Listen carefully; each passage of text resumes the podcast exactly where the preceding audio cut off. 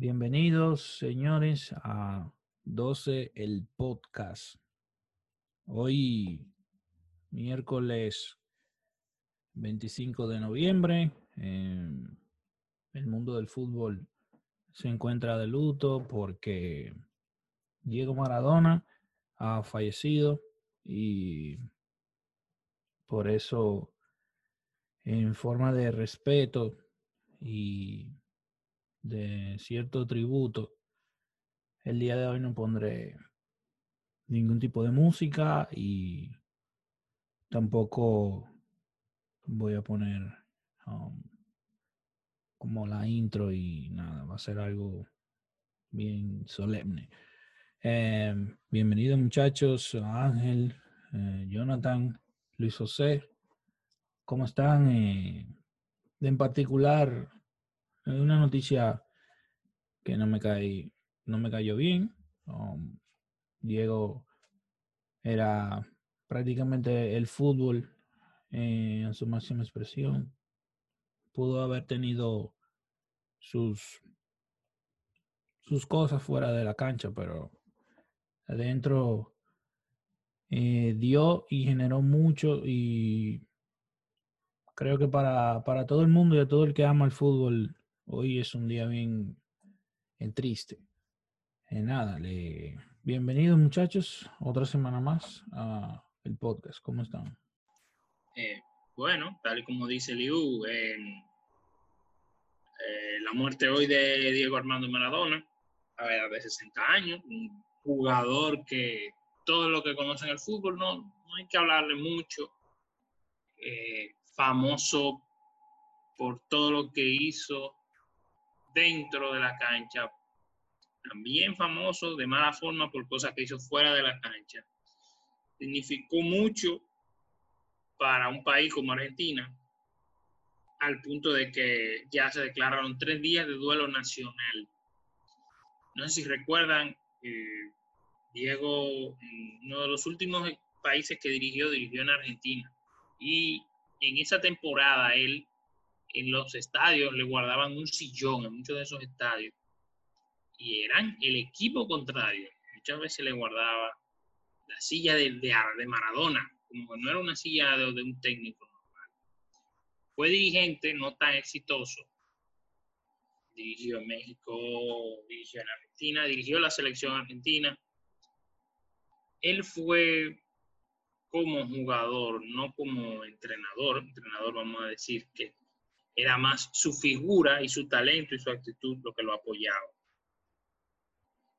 Como jugador, las proezas del Mundial del 86 quedarán escritas en los libros. Cinco goles, cinco asistencias, envuelto en diez goles en el torneo. Nadie, nadie en un Mundial ha vuelto a estar involucrado en diez goles en un Mundial de fútbol. Jamás. Es un 5 por 5 y lo más importante para él, que lo haya hecho con la selección argentina, ganar un mundial lo más grande y se habla así. En lo personal, lo que hizo con Nápoles. Yo no soy fanático de Nápoles, pero Diego Armando Maradona fue a Nápoles cuando Nápoles era un equipo que estaba casi en el descenso y llevó a Nápoles lo más alto del fútbol italiano, ganando los dos escudetos que tiene, ganando Copa, ganando Supercopa y ganando trofeo internacional, Copa de la UEFA. Y todo eso lo logró con ese equipo. Por eso Nápoles le retiró la número 10. Y hoy, ahora mismo, en Nápoles, de seguro de madrugada, están llorando desconsoladamente porque cada vez que Maradona iba a Nápoles, era un dios. Ahí en Maradona, en Nápoles hay altares y hay murales de Maradona. Y hay una suerte, si podemos decir, de parodia religiosa de la iglesia maradoniana. Maradona es fútbol, significó tal vez el contacto de él con la gente, lo, lo veo como que él fue un gran futbolista, pero mostró un lado humano y un lado de fallo. Las personas muchas veces se identifican con él, se identifican con el lado humano de una persona que hizo cosas extraordinarias. Entonces, ahí está la cercanía de él, con el pueblo, con sus ideales. con todo. Y su carrera, eh, podemos decir que ya fue, fructífera. En su momento, en la segunda parte de la década de los 80, se le consideró el mejor jugador del mundo. Y para no herir sensibilidades, nos dice todo lo que todos están diciendo ahora. Considerado uno de los mejores del mundo porque ahí hay debates, existen los debates con sus contemporáneos, con los que estuvieron antes y los, con los que estuvieron después. Pero ninguna de esas personas tal vez significó lo que él significó para el fútbol. Y esa es la diferencia y por eso el mundo del fútbol hoy llora la partida de Diego Armando Maradona. Buenas noches, Ángel. Buenas noches, Luis José. Buenas noches para nuestro comandante en jefe desde los United States, nuestro moderador en línea, Elihu Castillo. Es un placer estar con ustedes, muchachones, esta noche y a la vez eh, un corazón triste, un ser humano que ama el fútbol y que no tuve la dicha ni la oportunidad de poder ver al más grande del fútbol mundial, al 10, al Dios, Diego Armando Maradona jugando, pero sí tuve el, el privilegio de poderlo ver en video, de poder coleccionar esos póster de revista, de la revista Gol, Colazo que llegaba a República Dominicana vía Jorge Rolando Bauer de Argentina. Y de verdad que se me salen las lágrimas. Hoy no he podido contener la notaria de, de esa partida, de ese gran futbolista. Y como él bien decía y tenía su lema, la pelotita no se mancha. Hoy estamos de luto, el fútbol mundial, Argentina más que todo lo va a extrañar, lo va a tener eterno y como dijo Ángel, tres días de duelo y sobre todo más esa hinchada de Boca Juniors, donde el Gamusa se dio a reconocer en su mayor expresión. Así que la condolencia para su familia y para el fútbol mundial. Bien, buenas noches muchachos. Eh, ya como ustedes han expresado, la verdad, un día un poco catastrófico para para el mundo del fútbol. Ya si todos se pensaban que el 2020 no iba a sorprender aún más, pues bueno, lo hizo hoy con, con la partida de, un grande como, como lo fue el Diego, que la verdad no hay mucho más que agregar, porque ya ustedes lo han dicho básicamente todo, lo gran jugador que fue, eh, todo lo que logró en su carrera eh, como jugador y como entrenador, aunque no fue eh, de lo mejor, pero sí estuvo ahí para dejar eh, y aportar al fútbol. Lo hizo en México con Dorados, estuvo también en Qatar, en diferentes, en su natal Argentina. Aportó desde, desde todos los ámbitos que pudo al deporte que tanto le gustaba desde niño. Y bueno, morir sabiendo que, que, lo hizo todo por, por, la, por el fútbol.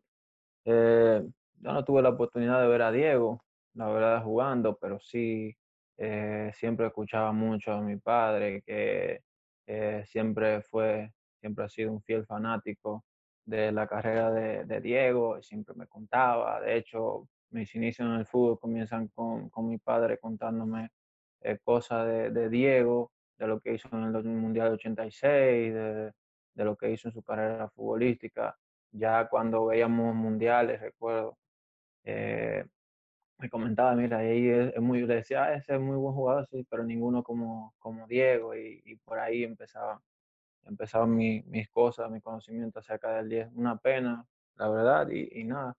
Eh, a la distancia, condolencia para, para, su familia y para toda Argentina, que, que va a ser un momento difícil eh, por lo que resta ya de, de 2020 y,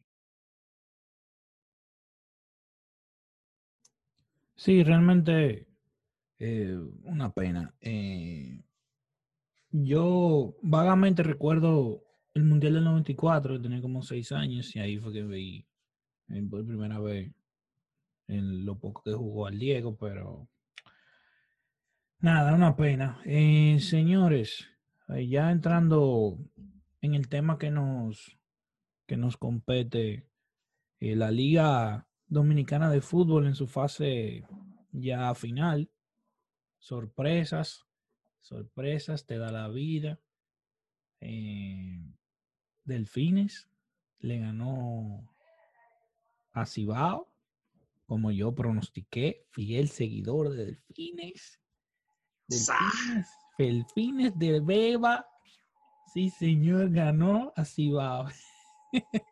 Señores, eh, me río y me siento contento porque realmente um, es un resultado interesante que va en contra de todo pronóstico.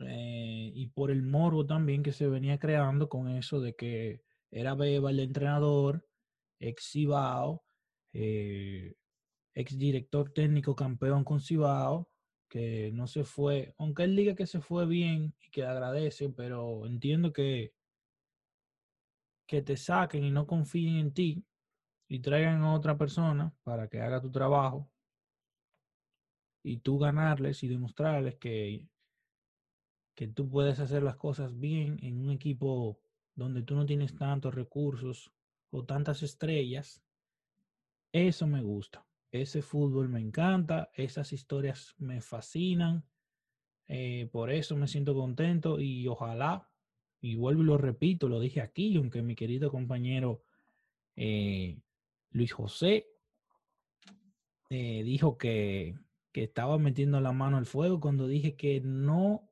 habría campeón, no repetiría campeón en la liga, sino que habría un nuevo campeón sigo manteniendo mi postura de que va a haber un nuevo campeón en la liga. Um, OIM muy bueno, eh, demostró que es el amplio favorito en este torneo, goleando a, al equipo de San Cristóbal.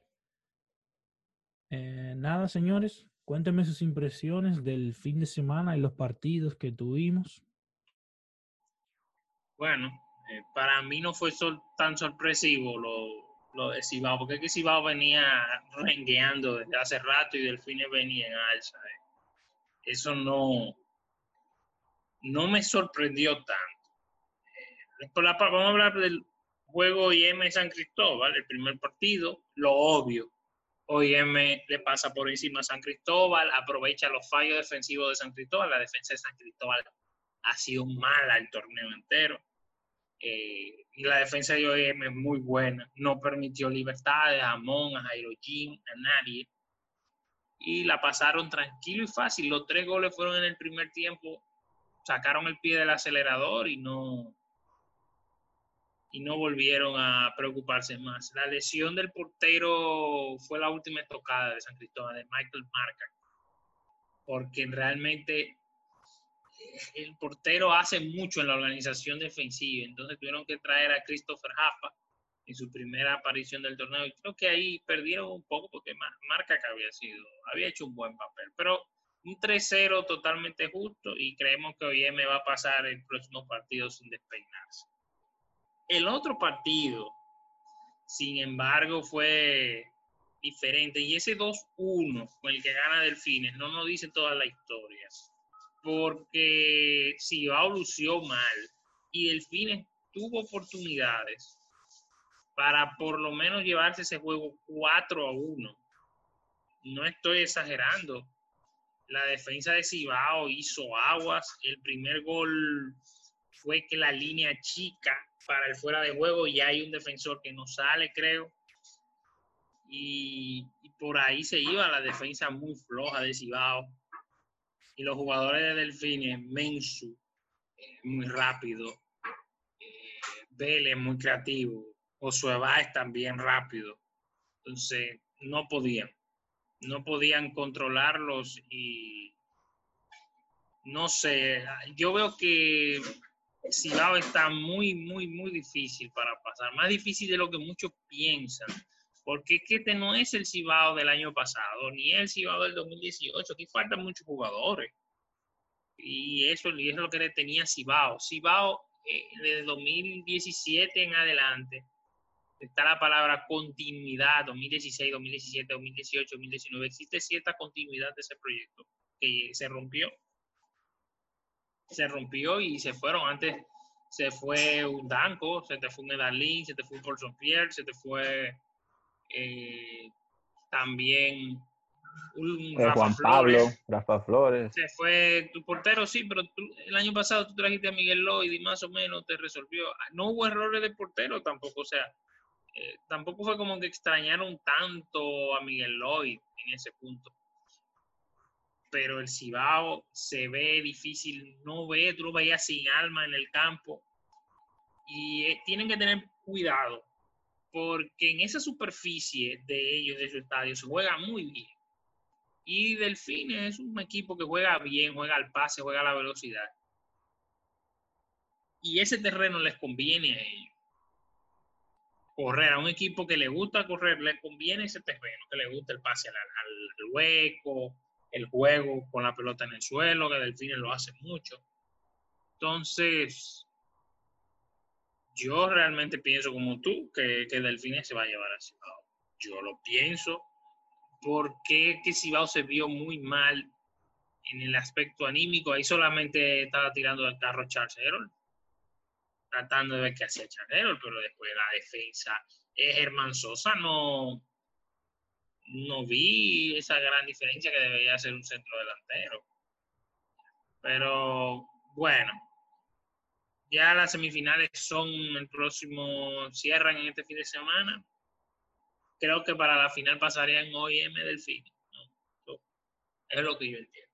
Mira, Liu, eh, yo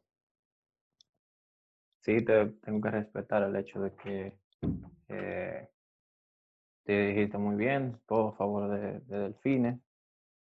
La verdad que sorprendió bastante el resultado, metiste la mano al fuego ahí por, por el equipo, por el equipo de la Beba, que venía, jugó de maravilla, pero la verdad, eh, un equipo como Cibao siempre parte como favorito y aunque no ha venido jugando como en años anteriores eh, sobre el papel, eh, partían como favoritos sobre Delfines.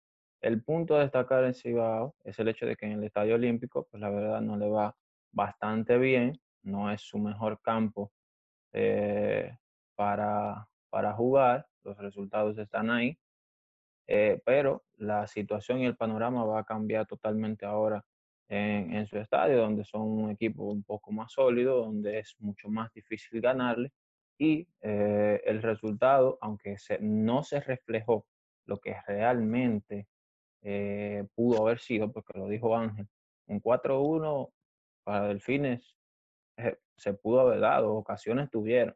De por sí le pasaron por encima. Es un, un totalmente irreconocible. Hay que decir que eh, ese 2-1 eh, fue lo mejor que le pudo pasar para lo que, para lo que jugaron, para lo que pudo, para lo que hizo Delfines. Eh, pero ya la situación viene ahora al Estadio Cibao, se viene para el norte, en donde son más fuertes, donde, donde será más difícil ganarle, y eh, hay que jugar esos 90 minutos. Y vamos a ver si Delfines puede tener ese rendimiento que eh, logró en el, en el Estadio Olímpico y que ha venido manejando durante esta, durante esta temporada. Eh, con respecto al otro encuentro, IM San Cristóbal, yo creo que ahí no hay ningún tipo de novedad.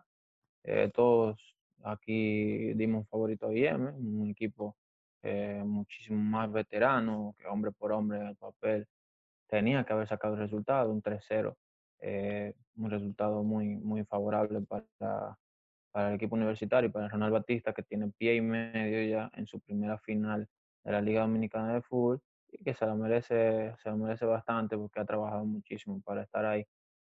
Y que eh, el equipo de San Cristóbal eh, no, lamentablemente no tenía mucho que ofrecer, más que un Jairo, un, eh, Jairo Jean, que se vio totalmente neutralizado por, por la defensa universitaria. Y bueno, ahí básicamente eh, quedaron las aspiraciones del equipo de San Cristóbal, que lamentablemente no tiene muchas aspiraciones a, a clasificar, porque venir de un 3-0 va a ser un poquito cuesta arriba para el equipo del sur.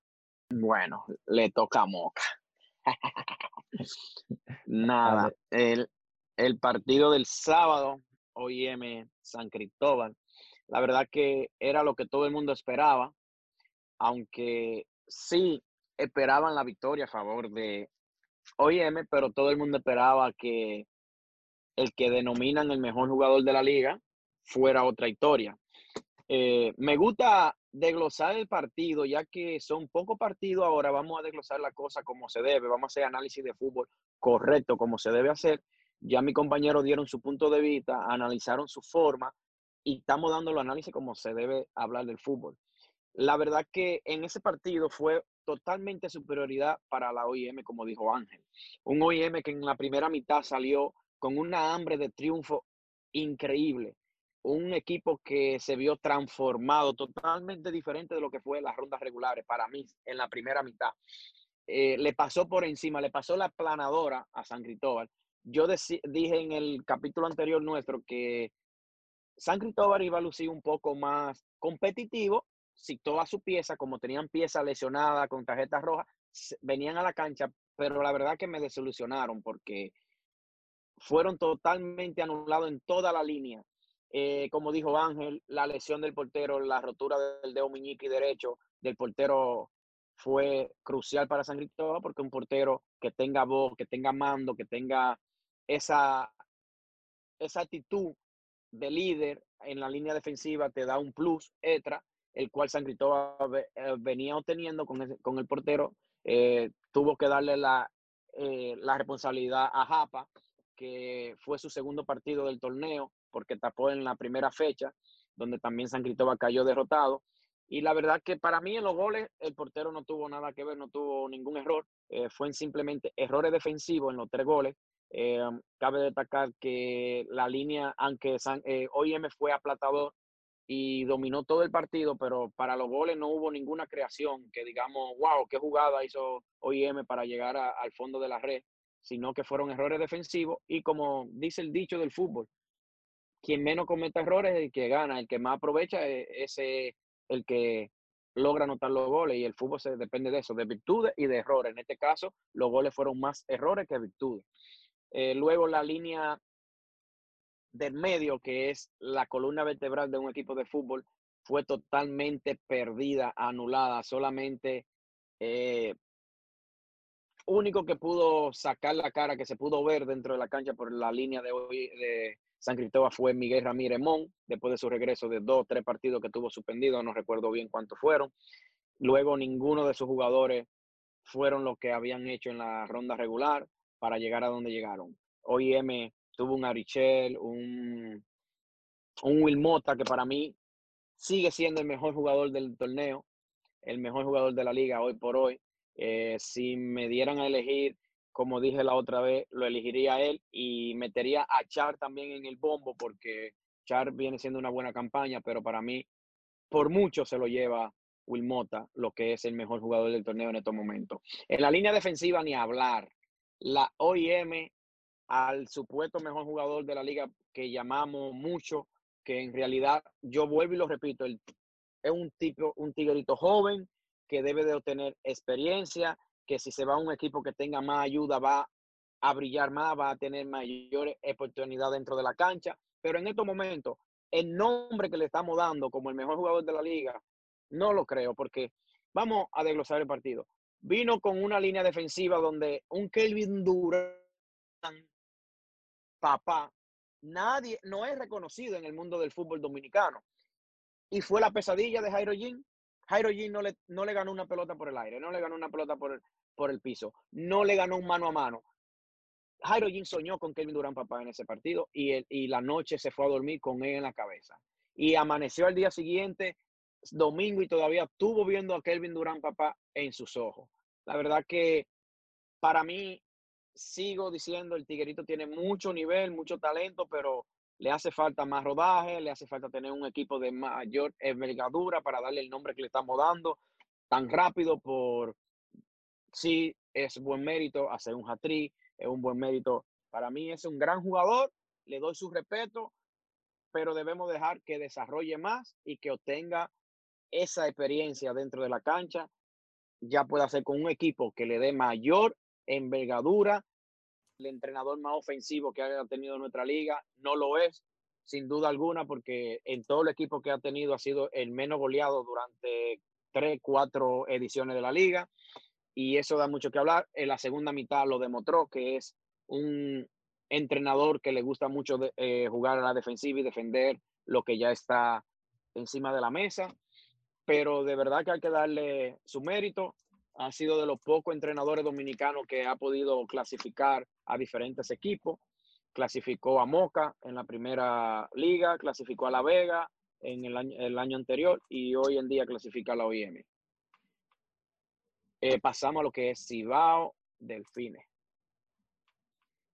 Como le dije, Cibao Delfines iba a ser un partido muy balanceado, ya que el estratega que tiene Delfine conoce muy bien a Cibao como la palma de su mano, fue jugador y fue entrenador. Y Delfine, como dijo Ángel, viene en una alza increíble, viene en una mejoría tan cual que el señor Eduardo Acevedo Beba se convirtió en tan poco, en tan solo 11 partidos, 11 partidos, no, 11 no, 8 partidos en el entrenador que más partidos ha ganado. De 8 ha ganado 5. Ya pueden ver lo que le ha dado Eduardo Acevedo, la imagen que ha cambiado en los delfines. Y ya metiéndonos el partido, en la línea defensiva, Cibao, lamentablemente, sigue siendo un desastre. En la línea del medio campo no aparece. Como dijo Ángel, Charles Hero Jr., el único que quiere tirar el camión, el único que quiere jalar. En la ofensiva, ni hablar. Cuando tú quieres inventar con un Giancarlo López, de delantero, de jugar un, 4-3-3 y poner a Giancarlo López por una banda, por derecha, para que juegue de, de, volante ofensivo, ya tú puedes ver lo que te va a dejar el partido. Ya tú puedes ir analizando lo que puede ser Cibao. Cuando tú tienes cuatro o cinco jugadores de las mismas posiciones dentro de la cancha, se te vuelve un desastre totalmente porque los jugadores van a aglomerarse a una sola zona. Y fue lo que pasó con Cibao. Delfine es impresionante la velocidad que tiene, el ritmo que juega, la veteranía que tiene en la línea defensiva, lo que le transmite la línea defensiva a sus jugadores de línea ofensiva. El partido debió pasar para mí un 4-1, un 5-1 si eh, Delfini hubiese aprovechado toda la oportunidad que tuvo. Fue totalmente superior. Pero para mí, ojo de futbolista, ojo de fanático, ojo de comentarista, de como quieran llamarme o ponerme, el peor Cibao de la historia este del 2020. No sabe a qué juega, no tiene idea, no tiene hambre, no busca mostrar que Cibao ha sido la bestia naranja como le apoderaron. Totalmente un Cibao perdido. Como dijo Ángel, llevaba un Cibao con continuidad. Llegó el momento donde nadie se ha dado cuenta que del 2016 hasta la fecha, Cibao ha sido uno de los equipos que más jugadores ha cambiado. Porque todos los jugadores al final del día deciden irse. Por X o por. Nadie ha, salido a reducir en la, en la, prensa, a preguntarse por qué salen tantos jugadores de Cibao, qué problema está pasando en Cibao. Quise ver un programa que dio, no sé si fue el DT o el director deportivo, que habló sobre la salida de algunos jugadores de este año. Y eso da mucho de qué hablar. Lógico que ha tenido muy buena campaña porque llegan muchos de los mejores jugadores del patio. Habían traído muchos jugadores extranjeros que tenían calidad. En el momento, en el día de hoy, los extranjeros que tienen no tienen esa calidad que tenían los anteriores. Y es demostrado dentro de la cancha, no es por yo hablarlo. También están careciendo de jugadores del patio, de, talento, de nivel. Es lo que se ve dentro de la cancha. Hoy en día no tienen a esos bancos, a esos Rafa Flores, a los Domingo Peralta, a, ¿a quién más? A los Miguel Ramírez, a los Ronnie Bell.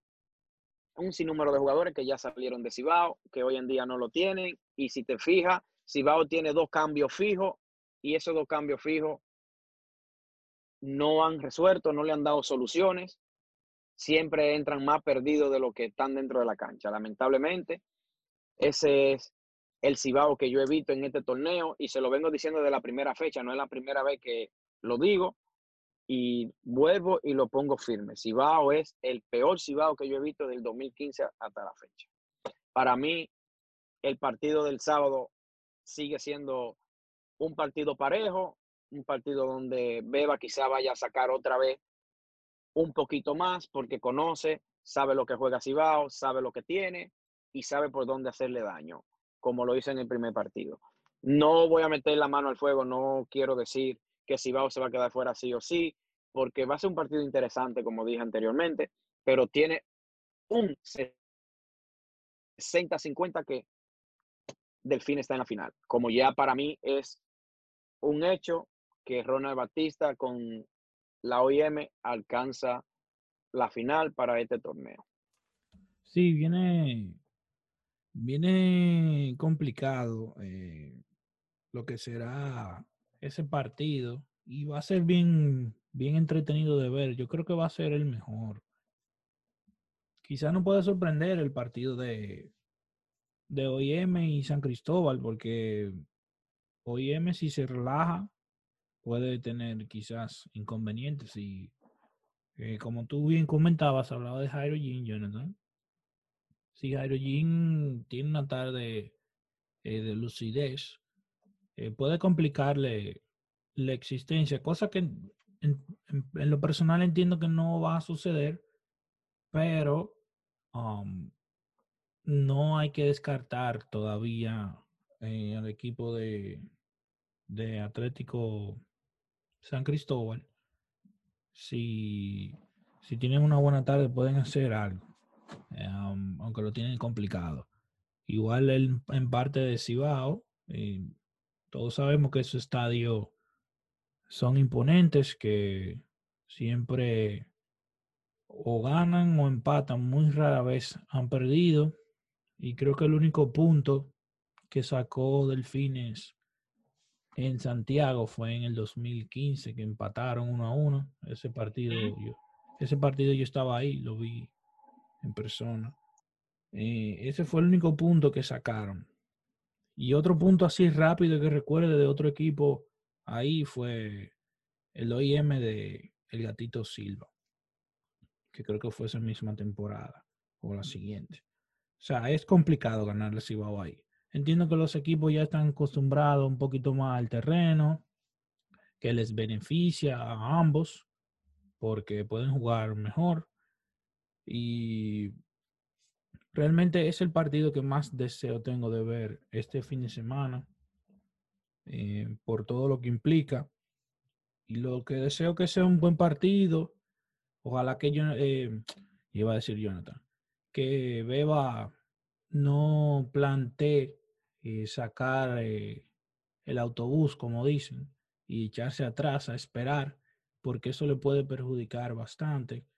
Entiendo que ellos haciéndole un gol al equipo de Cibao le van a complicar mucho la existencia porque Cibao tiene que ganar por dos goles, ya que no hay eh, goles de visitantes en, esta, en este torneo, no vale, y no vale tampoco quizás como en México, que en los playoffs, si empatas en el global, tu posición en la liga, en la tabla general, es la que te permite avanzar o quedarte.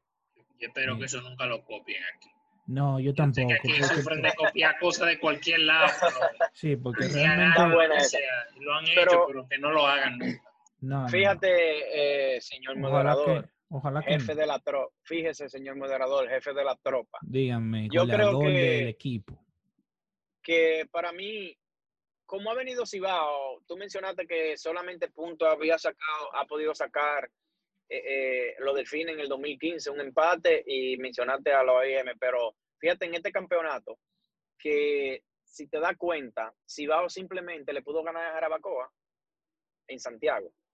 Cibao después contra La Vega empató y contra Atlántico no le ganó. Atlántico ha sido el equipo que, que mayor punto le ha sacado a Cibao en Santiago. Y comparando los años, este ha sido el peor año, el peor equipo de Cibao, vuelvo y te repito. Ponte a ver, Cibao clasificó como primero de, de, grupo, como se esperaba, sí, lógico, pero ganándole a quién? Fíjate, ganándole a Jarabacoa, el equipo que menos consistencia tuvo y al equipo donde, al equipo que más goles le anotó. Cibao tuvo seis puntos de Jarabacoa tres de La Vega, si mal no recuerdo, que le ganó en La Vega, 1-0, 2-1, Mm. y luego no tuvo punto, o tuvo un punto contra Atlántico y otro con La Vega. No, empató con La Vega en La Vega y le ganó ahí en Cibao 2-1.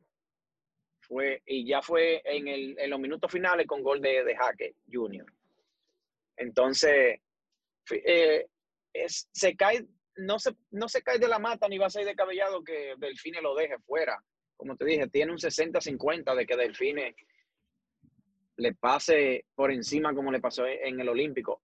Lógico está, como bien dijiste, si Beba no va con el camión tirado sin Exacto. goma, aunque lo dudo porque Beba se ha catarizado y se ha catalogado en la liga como un, un entrenador ofensivo. Estuvo con Sí. Cibao, fue ofensivo, está aquí con Delfine y ha mostrado en todo el campeonato un entrenador que es ofensivo en su totalidad. Eh, nada, eh, sobre el partido, los partidos que vienen, entiendo que OIM tiene toda la de ganar. Tal vez eh, roten un poco la banca, tiene una banca bastante profunda, se puede decir.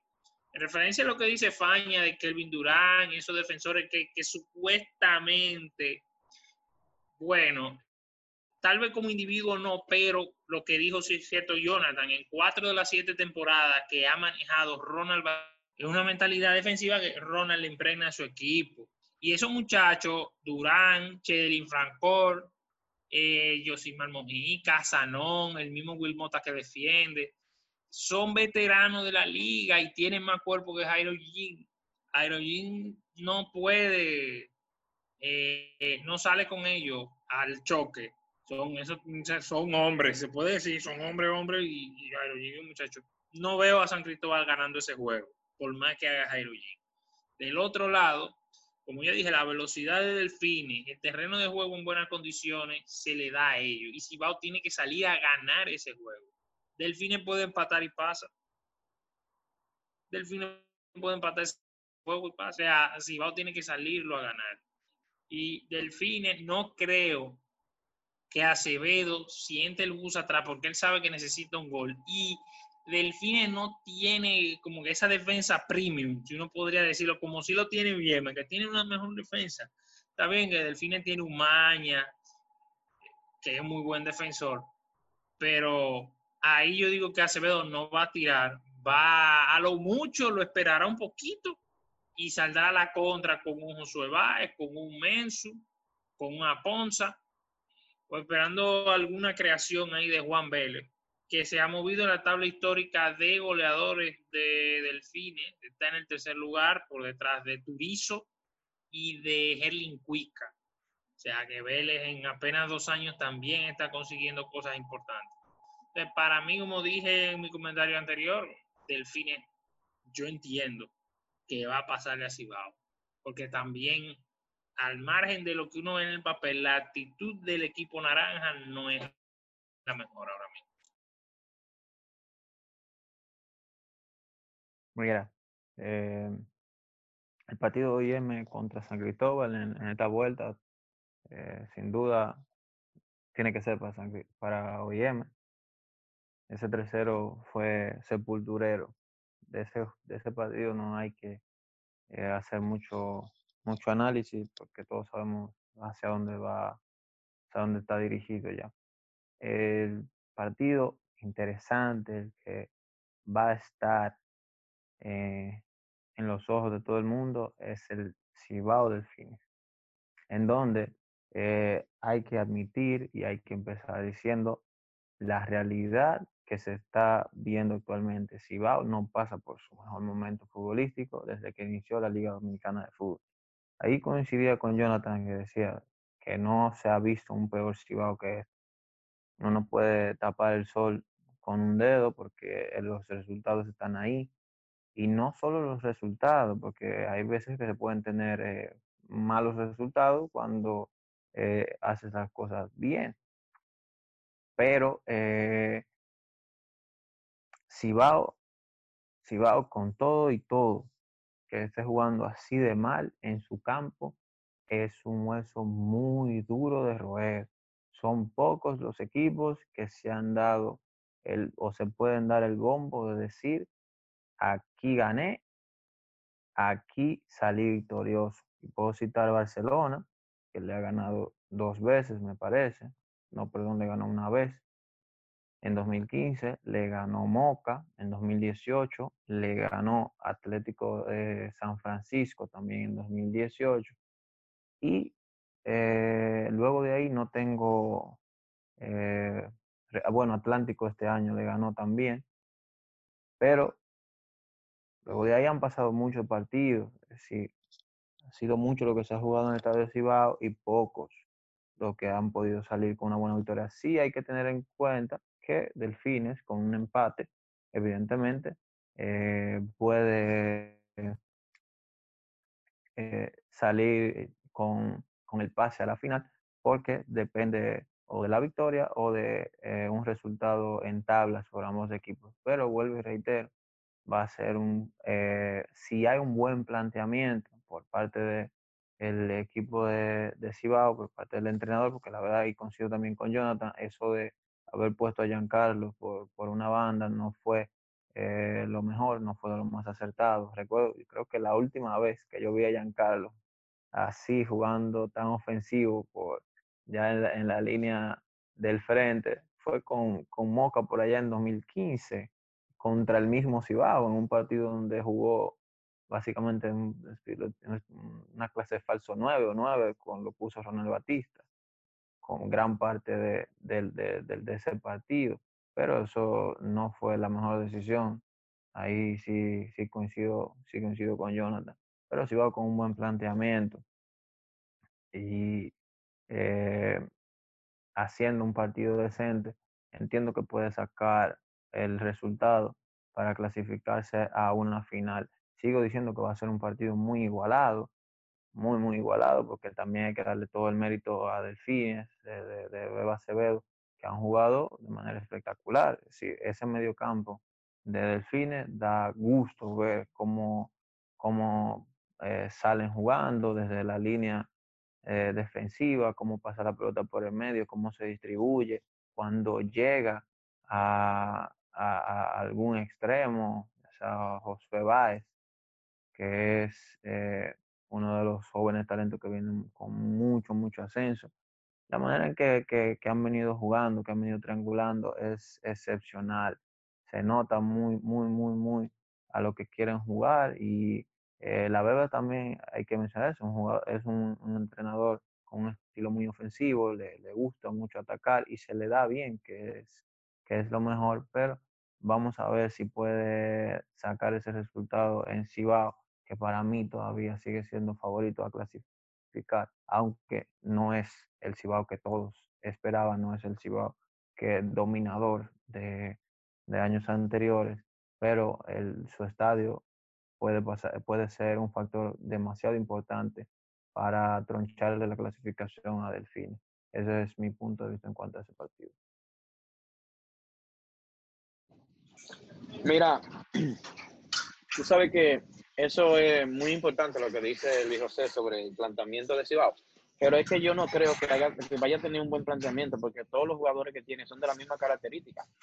Tú te pones a ver línea por línea y lo que menos tiene defensivo, porque por ejemplo usa a, a Sasu de defensa central cuando es un medio defensivo también.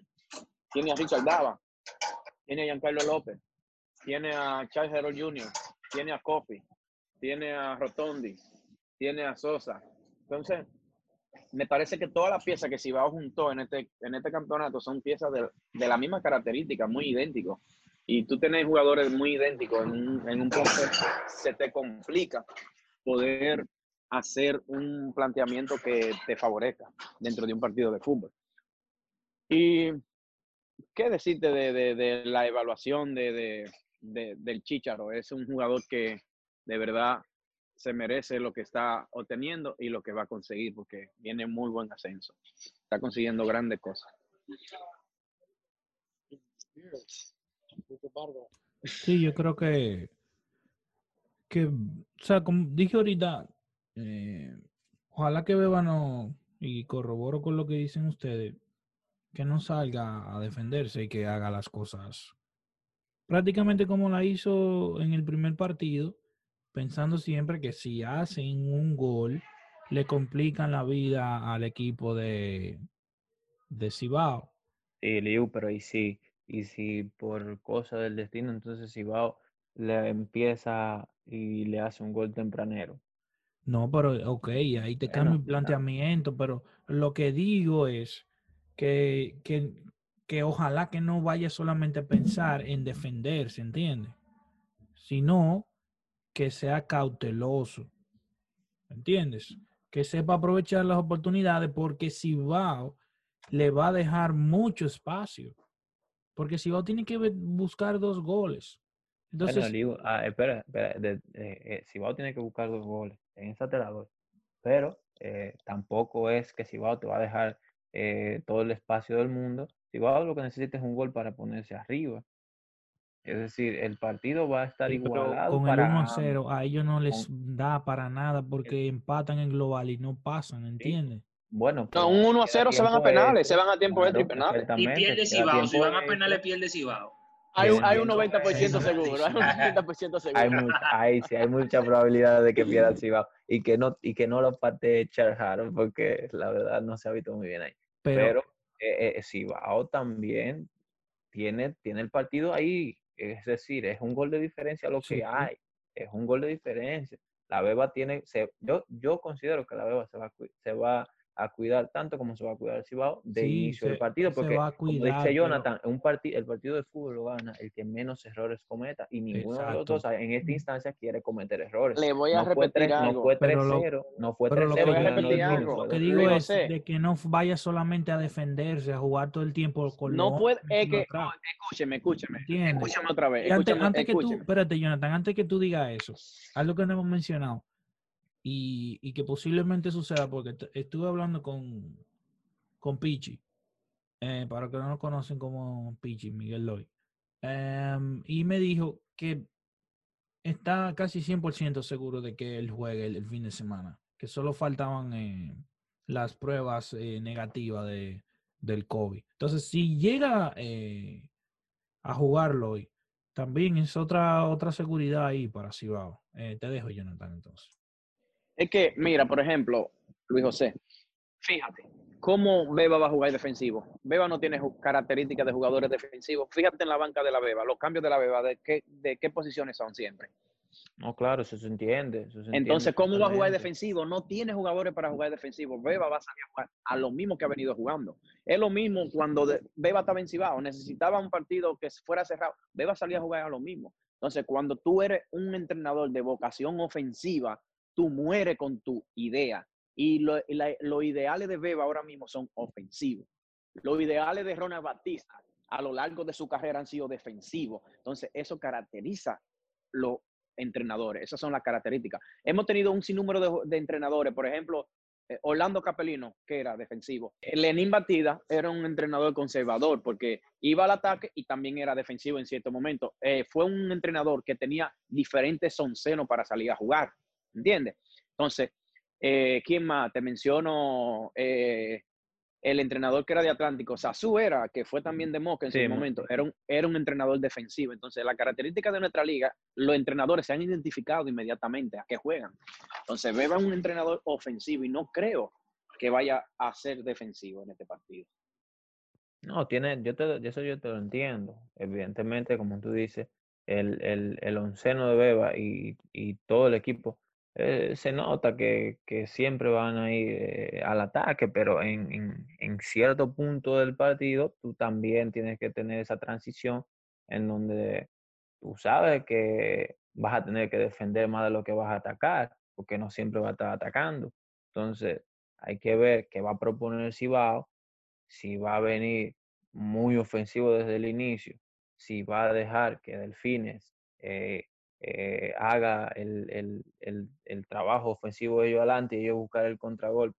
Hay que ver qué, pueda pasar. Pero lo mismo igual con Beba. Eh, el IU me hace mucho énfasis en que ojalá y Beba no, y bueno, tú mismo lo comentaste, que en que Beba tal vez no, ojalá y no traiga y se monte el, camión ahí en la línea defensiva, porque no podemos pensar que se van a defender. Puede, puede pasar cualquier cosa, pero eh, eh, vuelvo y digo, el campo va a jugar un, rol fundamental. Quien, quien lleve la batuta y cometa menos, menos errores ahí eh, va a ser el, el, el, que se lleve la victoria, porque por lo general eso es lo que se ve en la liga. Eh, el equipo que se equivoca menos es el que termina, termina ganando, ya que no se ven, eh, no se ven esa gran cantidad de, de jugadas preparadas o bien construidas, sino que muchas veces se dan ciertos errores.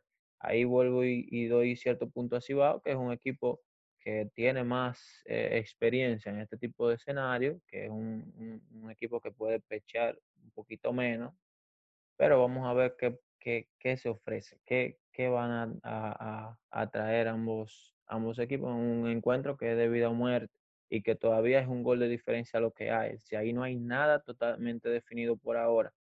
Sí, un poco la, la balanza más inclinada del FINE porque tienen el empate a su favor, pero todavía hay 90 minutos que jugar y esto es un gol de diferencia nada más lo que hay.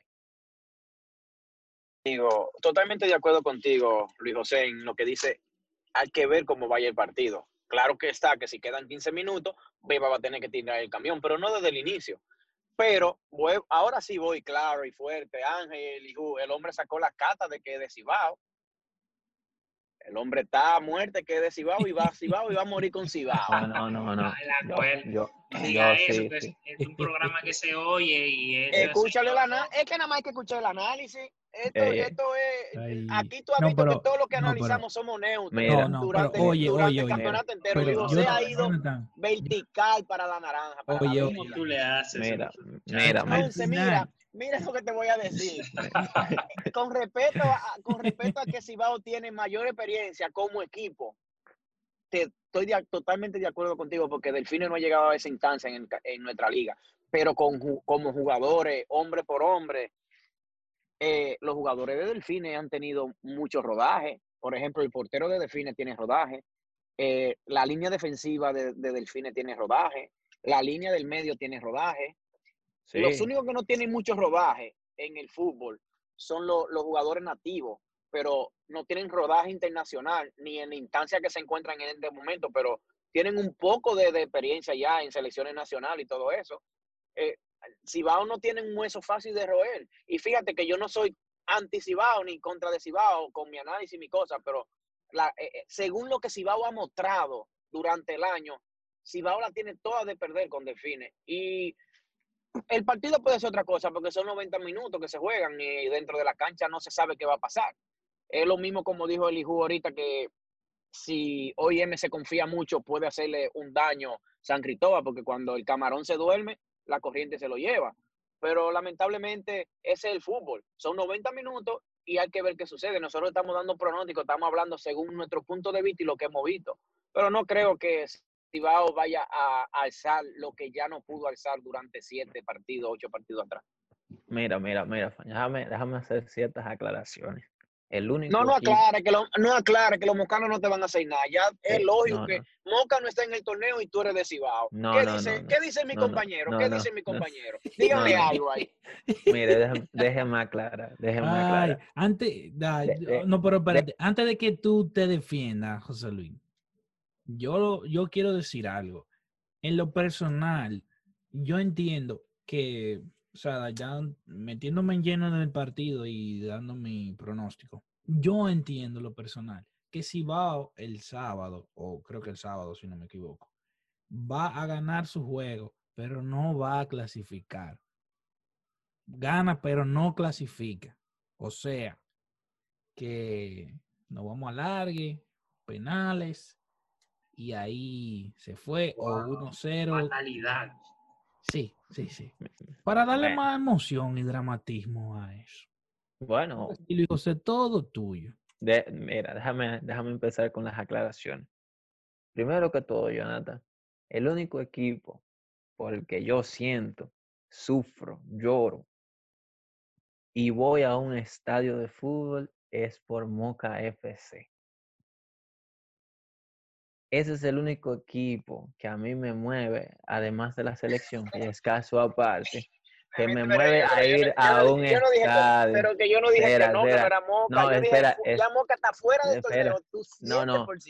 No, espera, incluso, incluso, Yo me voy a ir No. hasta más lejos. Yo creo que tú el sábado vas a estar en primera fila No, no, no, no, no. Yo sí voy a ir el sábado. Yo sí voy a ir a ver el partido, evidentemente. Lo escucharon, lo escucharon, lo escucharon. ¿Qué No, dicen a- mis compañeros? ¿Están escuchando? El tipo es lógico, es claro.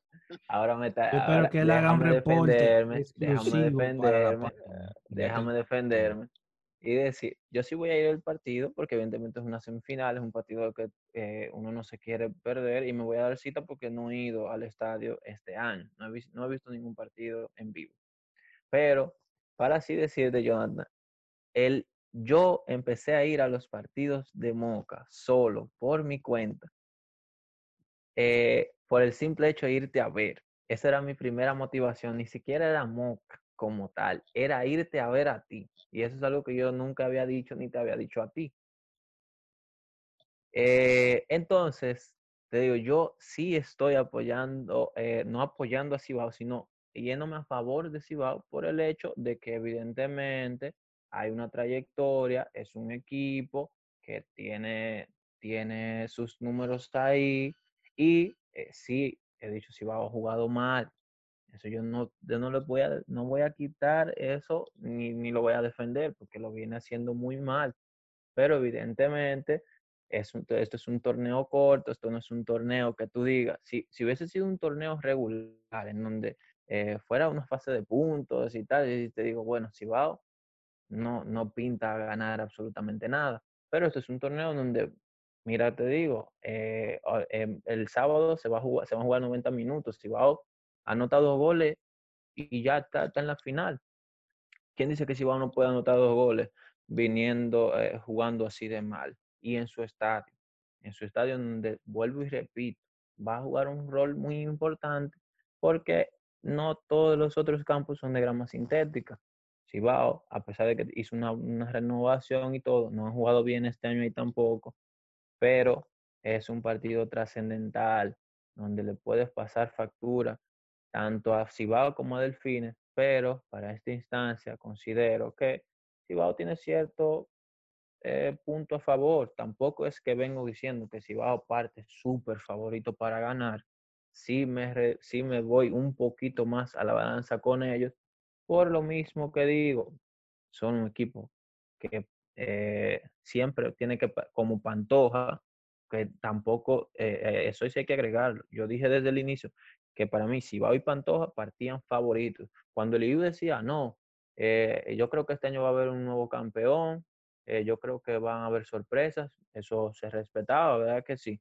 Pero siempre tú pones los equipos eh, que son favoritos, hay que darle y sacarle su plato aparte. Igual que pasa en todo el mundo, Real Madrid y Barcelona son siempre favoritos a ganar la liga. Y miren cómo está la clasificación en la liga española hoy en día. Al igual que en otras ligas del mundo pasa, aquí también es igual. Y yo sigo pensando que Cibao es favorito a pasar a, a pasar a la final, no de manera contundente, porque no ha demostrado nada para decir Cibao es súper favorito como en otros años, pero sí puede ser que por ciertos factores termine pasando. Recuerden, es un solo gol de por medio. Y ahí cualquier cosa puede pasar el domingo, el sábado, perdón. Desde mi punto de vista, yo también estoy con el IU. Yo quisiera que pasen los delfines porque eh, mi segundo equipo en la liga, eh, además de Moca, es delfines. Me, eh, me gusta ese tipo de, situaciones, como también el IU, que cambie, que, que se den esas cosas, porque a la larga uno va a decir, ¿recuerdan el equipo humilde de Delfines que, que llevó Beba a clasificar luego de que lo echaron de Cibao? O luego que salió de Cibao, viene y coge el equipo que nunca en la vida logró nada y, y- y- y venció a su, a su equipo eh, con el que fue campeón y era el favorito a ganar. Esas son cosas que a todo el mundo le gustaría que pase. Pero siendo analista desde Un mi punto de vista, exacto, desde- pero ya desde mi punto de vista le doy como ese cierto punto pero no es que, que, que sienta eh, nada por el equipo, hombre, como dice Jonathan, que me- ahorita me van a mí a decir aquí en Moca que cómo es que yo estoy apoyando a Cibao. eh, No, Jonathan, no me pongas así en rojo. No, no, por favor.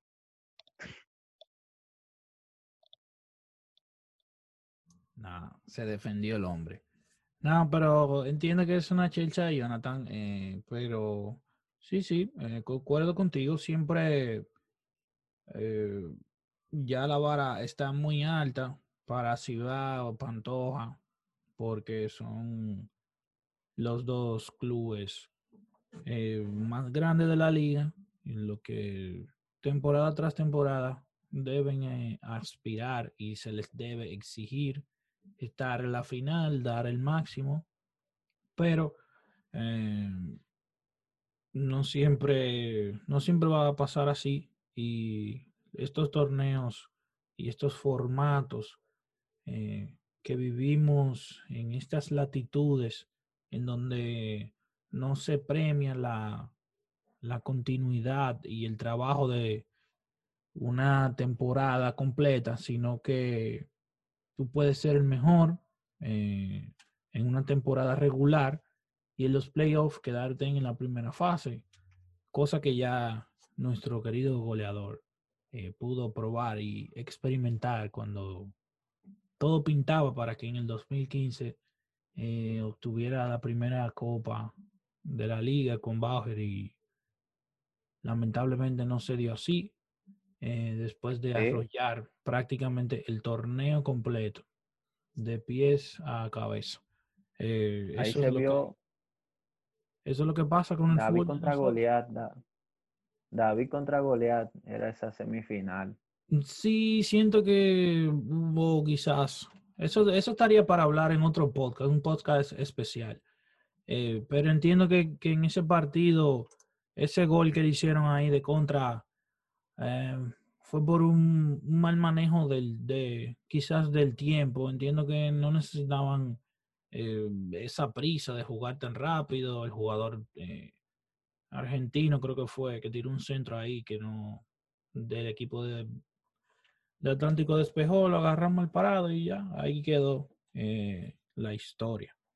Um, nada, señores, yo creo que ha sido un programa interesante. Hoy hemos charlado un poco de todo eh, lo que fueron estos partidos, eh, no con una quizá una profundidad muy amplia, pero entiendo que, que de una forma muy interesante y bien llana. Eh, creo que la gente aprecia eso también, que vea que somos, no somos unos superhéroes y principalmente Jonathan, que vean que Jonathan es un tigre muy humilde y muy cercano, sobre todo. Siempre y cuando no, no lo cuque mucho. Pero el tipo, el tipo es un gran ser humano. Eh, nada, señores, yo hasta aquí me despido. Eh, vamos a ver qué pasa este fin de semana con los encuentros. Ojalá que sean bien entretenidos y que podamos disfrutar de estas próximas tres semanas aproximadamente que le queda al fútbol local hasta que se reanude la liga el año que viene. A ver qué cosas nos van a traer con qué formato van a venir, qué se van a inventar, porque hay que esperar todo eso. Así que nada muchachos, eh, les dejo para que se despidan. Nada, buenas noches, fue un placer estar por aquí con todos ustedes. Esperamos que el fin de semana los partidos sean interesantes. Y no se vayan, pasé una titulita después que se crema para, ver qué dice Luis José fuera del aire. ah, pero van a seguir. Yo te digo, yo te digo. Nada, señor, un placer compartir con ustedes. Hasta la próxima edición del podcast. Ah, igual, saludos muchachos. Eh, buenas noches a todos. Y nada, sigan escuchando su podcast favorito. 12 Pasión. Nada, señores, eh, nos vemos hasta la próxima semana y otra vez ponernos un poquito serio y desearle paz y eterno descanso al que todos llamaron y llamarán el dios del fútbol, Diego Maradona. Hasta la próxima.